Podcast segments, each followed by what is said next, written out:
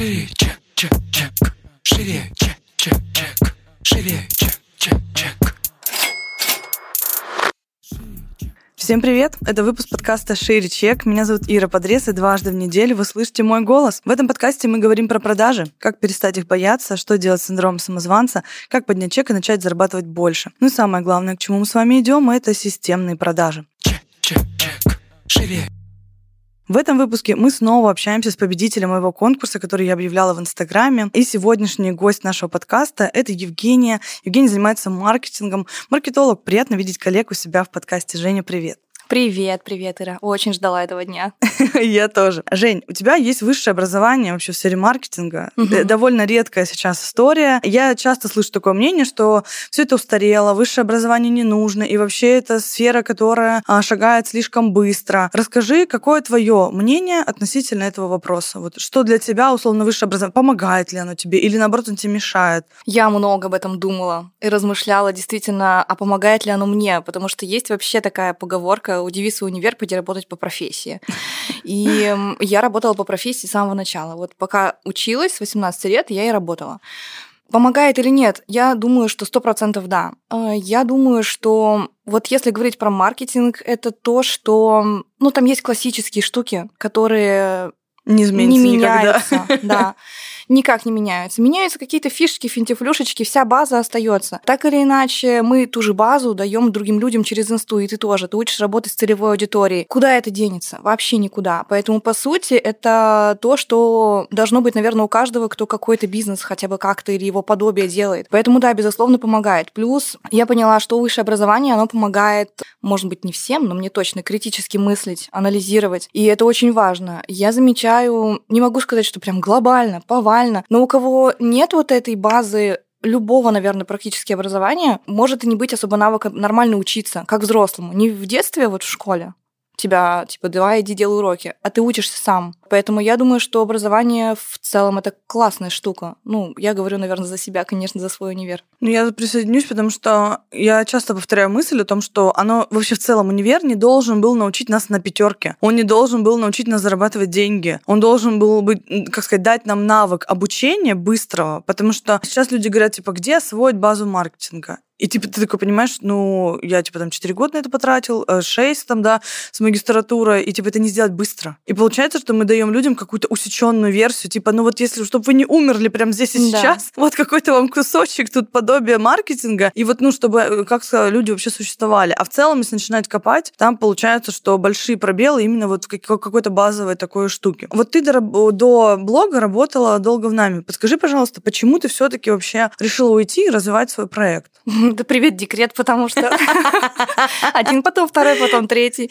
Я на самом деле помню разговор с подругой, которая была как раз-таки, типа такая, я за свой проект, я там хочу с мужем бизнес. Я такая, боже, нет, я только про найм, где-нибудь там стабильненько, тихонечко. Я была убеждена, что я очень хороший, э, добросовестный, ответственный наемный сотрудник, а, и что я ну, не очень-то способна руководить кем-то. Потом случилось точностью да наоборот. Эта подруга, собственно, работает в компании много лет уже, а я уже три года свой, свой проект развиваю. И для меня было странно в том числе признаться себе и у тебя в анкете тоже, когда вот я заполняла, да, на товарной линейке, отметить, что я не стремлюсь в найм, даже в классный найм. Поэтому я, собственно, пришла в инсту ради денег, потому что я видела, что здесь как-то люди хорошо зарабатывают, и почему бы, почему это вообще не у меня, почему бы не попробовать. И я просто человек очень энергичный, у меня очень много энергии, мне, если проанализировать вот вообще мою жизнь, я постоянно куда-то ее применяла, постоянно чем-то занималась, чем-то увлекалась, э, куда-то вот, в общем, мне нужно было себя пристроить. Поэтому в декрете было то же самое. До того, как я пришла в инсту, я неистово занималась спортом, уже имея ребенка, там еще закончила доп. образование, то есть я всегда что-то делала. А здесь появилась возможность еще зарабатывать на этом. Но вот три года назад, это что там, 18 что ли год был,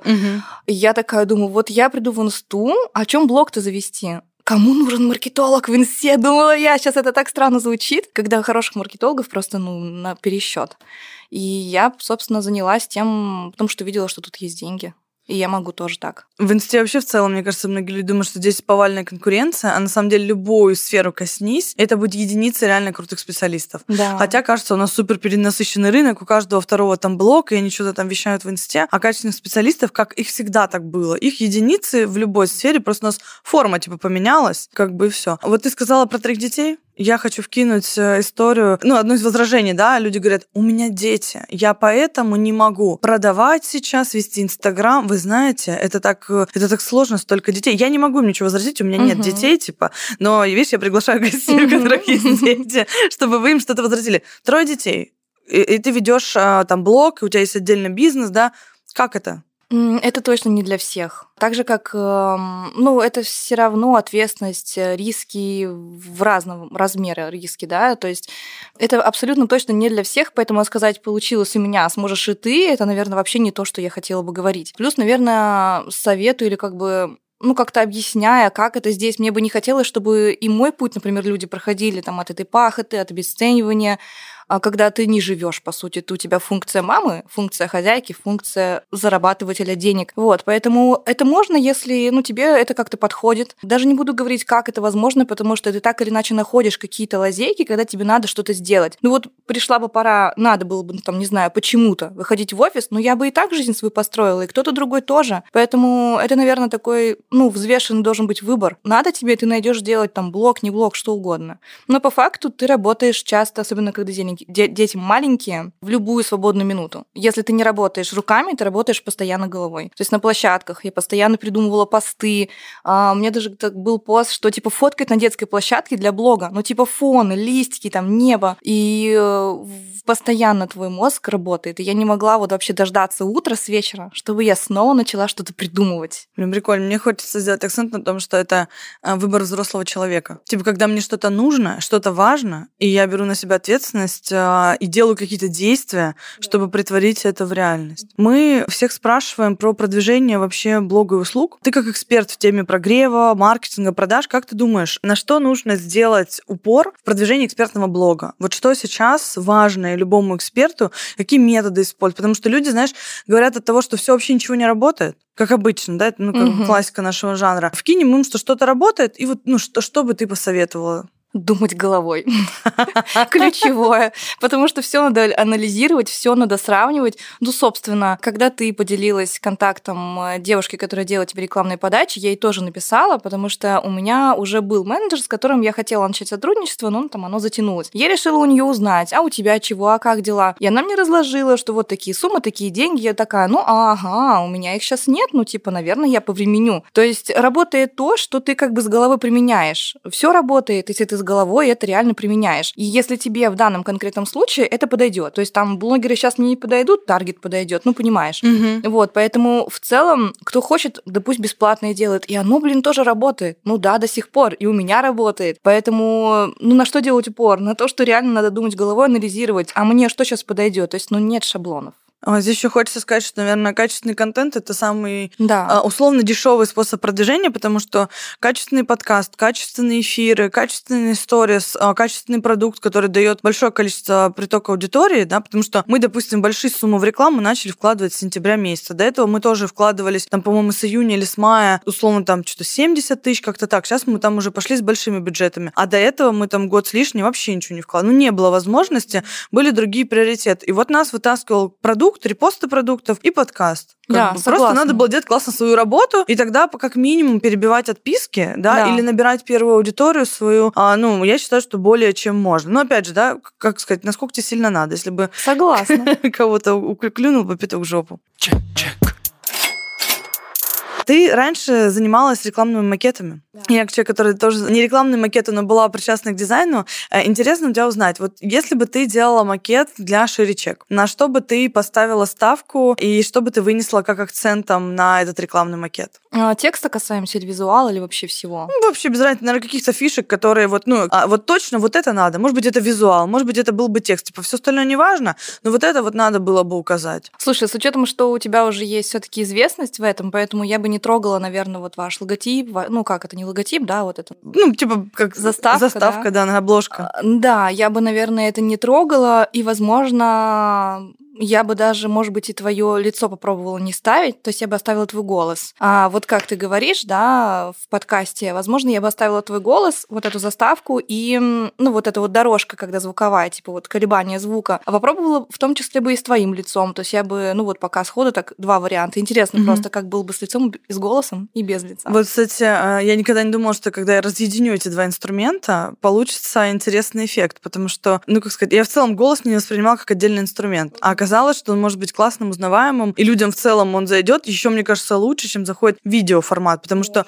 когда ты видео смотришь, ты все-таки не слышишь голос человека, условно, ты видишь его лицо, мимику, эмоции какие-то, да, там, что вокруг находится, а когда у тебя нет ничего, есть только голос, тогда, конечно, получается, ну, реально прикольный такой э, эффект. Ну, текст тоже какой-то надо, потому что для тех, кто не будет слушать голос, не включит звук, надо какой-то текст тоже сверху, но это прямо сходу так не скажешь. Надо анализировать. Женя, расскажи, было ли у тебя какой-то выпуск, который на тебя повлиял вот в рамках подкаста? Ну, для кого-то это бывает вообще выпуски вопросов и ответов. Говорит, там был какой-то вопрос, да, да, там я получила ответ, и для меня это было что-то вау. Для кого-то это была какая-то тема выпуска, или для кого-то это гость. Было ли у тебя что-то такое в нашем подкасте?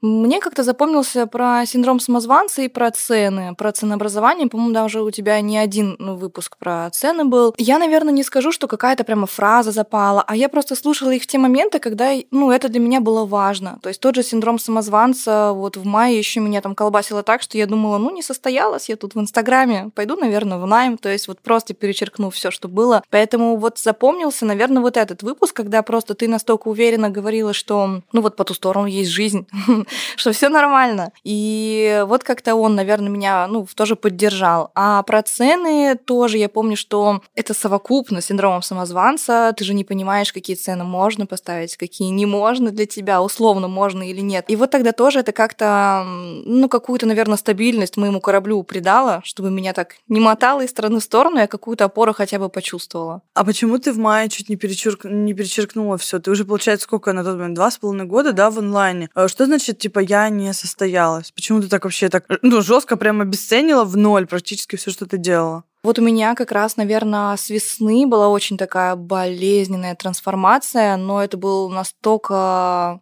классный опыт, как подарок себе на день рождения, что я бы, наверное, его никогда не захотела как-то забыть, вычеркнуть. То есть, если надо, я бы прожила это еще раз. Весной так получилось, что мы закончили работу с партнером. А, мы, наверное, тоже около двух лет вместе развивали ее онлайн-школу, которая была у моего партнера, и запускали курсы. Вот по сторис, мы сторимейкеров обучали, а, макеты делать обучали, а, и снимать видео для блога. И мы с ней приняли решение, что мы теперь соло-специалисты, и это все равно было больно. Вот она это мне так говорила, что похоже, может быть, на развод. Вот, потому что новый период, новый этап, и вот я чувствовала себя, как будто я раздетая, и всю старую одежду я сняла, а что новое ты оденешь? И получается, все прошлые результаты, они общие, а вроде и мое есть, а вроде и нет, и это было очень тяжело, поэтому а, с учетом, что есть очень сильная, была очень сильная связка с конкурентами, с коллегами, с охватами, а, самооценка нестабильная, поэтому казалось, что а, я как личность тут не реализовалась. Ну вот что было, оно как бы, ну, было и было. То есть, по сути, ты выступал там как продюсер, правильно? Да, мы были партнерами, и мы скорее больше отвечали за контент. То есть я не была там маркетологом, я не считала там цифры. Я в этом э, проекте была именно вот как креативщик, создатель, автор, учитель. А у нас были продюсеры, э, мы сотрудничали по-разному, э, то есть мы были соавторы.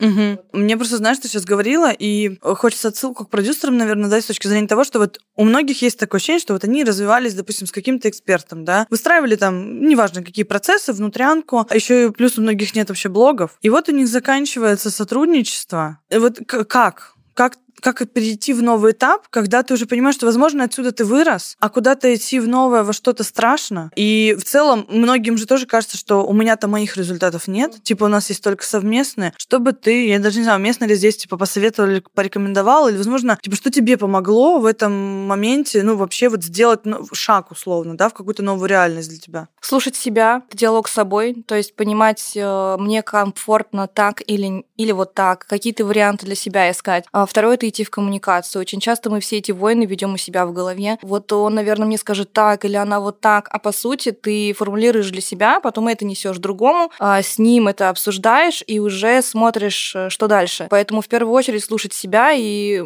я все, что делаю, основано на том, как я чувствую себя. То есть, когда меня спрашивают тоже, а что ты такая радостная ты все время, так я глобально не делаю того, что мне не нравится. Поэтому здесь первое слушать себя, второе нормально пойти в коммуникацию доброжелательно и обсудить э, возможные варианты. Безусловно, здесь надо нести ответственность, если она как-то делилась, и нельзя сказать до свидания, помахать ручкой и упорхнуть. Поэтому здесь надо довести это до конца. И, э, ну, конечно, хорошо бы думать, а что дальше, но иногда это не получится. Иногда не видно, что дальше. Ну, для меня была поддержка, опять же, работа с психологом. То есть я начала в том августе и, получается, вот полгода работала. И мне, наверное, тоже около полугода понадобилось, чтобы, ну, вот восстанавливаться. Но при этом могу, наверное, еще посоветовать, может быть, не бросать. То есть я делала все, продолжала, блог, там, все, все, все, какие-то продажи делала. Для меня было важно не останавливаться. А кому-то, может быть, это не подойдет. Мне было важно вот на минималках ну, как бы, чтобы сердце продолжало биться. Вот. Ты из партнерства выходишь и начинаешь работать одна.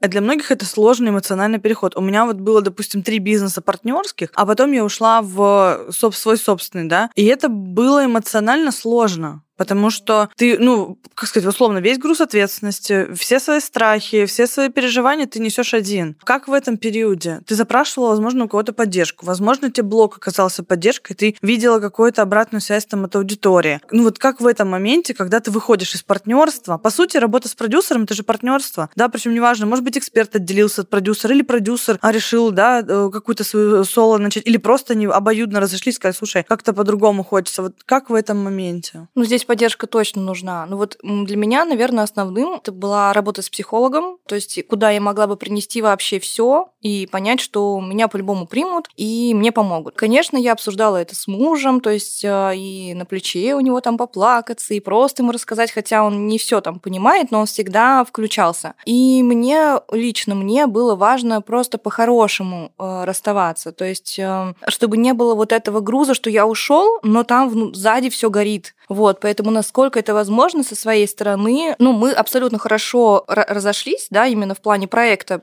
потом увиделись и общаемся до сих пор. Вот это для меня было важно, чтобы не было этого камня такого, что там вот все уже сгорело.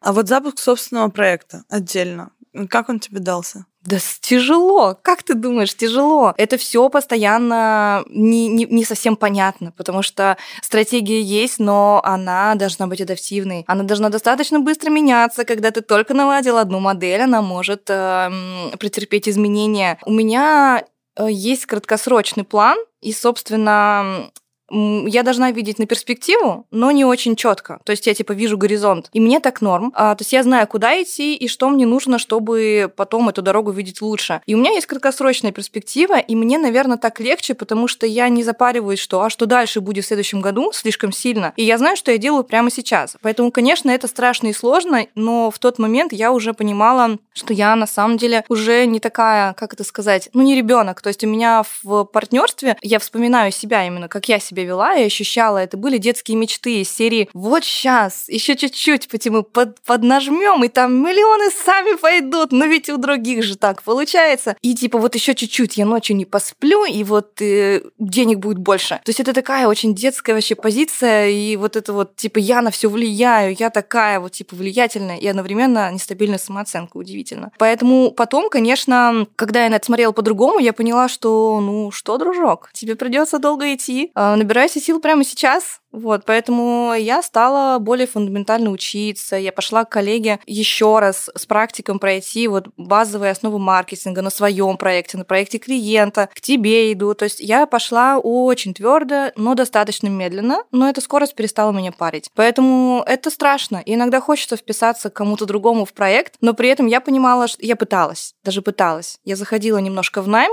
как там маркетолог проект, и я понимала, что я и не могу, и не хочу отдавать э, что-то свое слишком много другим. Я хочу только себе и вот со своими клиентами вот это вот все делать. Поэтому, ну, страшно каждый день да через день, на самом деле. Интересная мысль, кстати, по поводу движения в долгую. Оно вызывает у многих страх, потому что, ну, общая тенденция рынка, она очень быстрая, особенно в связи с тем, что мы видим за три месяца, за три дня, за три часа, там, я не знаю, за сколько еще вообще можно заработать первый миллион, полмиллиона, и если ты, ну, объективно понимаешь, что, слушай, надо по-другому, да, мы просто не вывезем вот в таких спринтах все время находиться, это в целом очень нервозное состояние, и начинаешь передвигаться уже по-другому, нужно иметь очень устойчивый корабль, да, отсылаясь к твоей метафоре, что, ну, прям четко понимать, почему именно так и в таком именно формате. Хотя у меня сейчас, допустим, планирование довольно долгосрочно, и то мне уже 22 года уже как будто не хватает. То есть, казалось бы, вроде перспектива такая длительная, а на самом деле, когда ты движешься по ней, и эта скорость, тоже ощущение скорости начинает а, сильно меняться. То есть, хотя когда-то мне казалось, что